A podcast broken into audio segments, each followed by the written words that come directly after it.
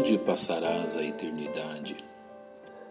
Em um mundo dominado pelo imediatismo materialista, poucos há que se disponham de forma sincera a refletir a respeito de tão importante tema. Onde passarás a eternidade? Mesmo que a imensa maioria dos homens não demonstre um interesse real por esta questão, Tal fato é irremovível de sua condição humana.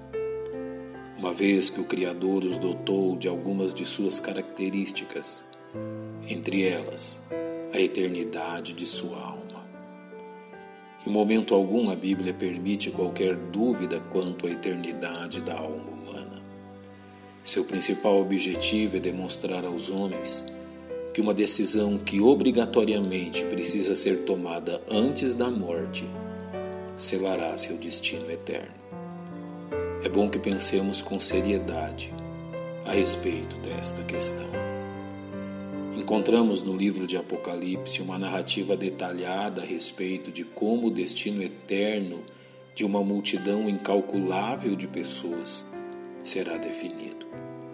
Tal fato ocorrerá no fim dos tempos e absolutamente nenhuma pessoa, rica ou pobre, simples ou poderosa, poderá escapar de encontrar-se com seu Criador.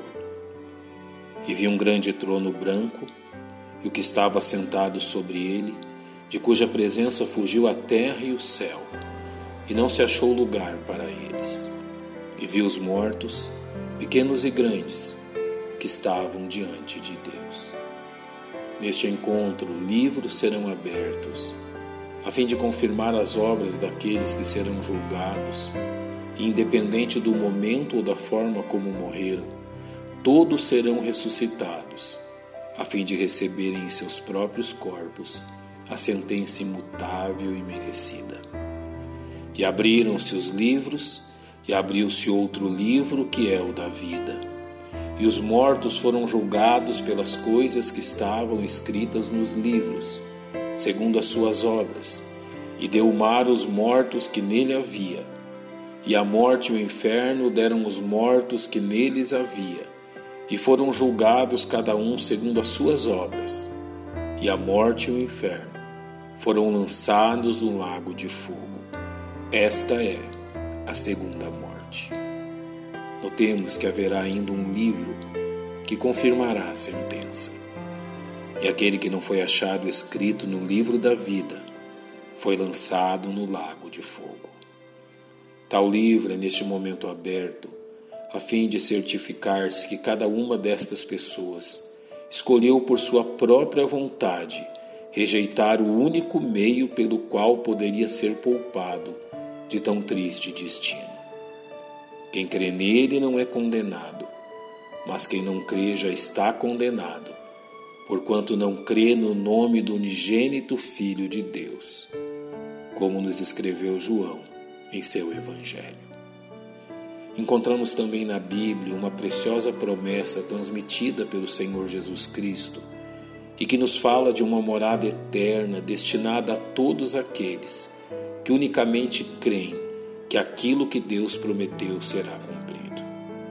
Na verdade, na verdade vos digo que quem ouve a minha palavra e crê naquele que me enviou tem a vida eterna e não entrará em condenação mas passou da morte para a vida.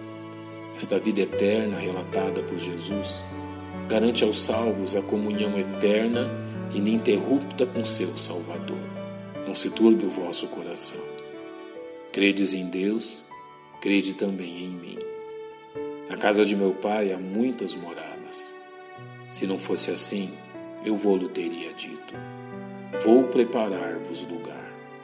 E quando eu for e vos preparar lugar, virei outra vez e vos levarei para mim mesmo, para que onde eu estiver, estejais vós também. Onde passarás a eternidade? Esta tão importante questão não pode deixar para ser definida quando for tarde demais. Por isso ouço o que Deus tem a lhe dizer. Aquele que crê no Filho tem a vida eterna mas aquele que não crê no Filho não verá a vida, mas a ira de Deus sobre ele permanece. Pai, nós rogamos ao Senhor por todos aqueles que não têm certeza do destino de sua alma, que olhem para Cristo e creiam em Ti. Em nome do Salvador te rogamos. Amém. Que Deus vos abençoe.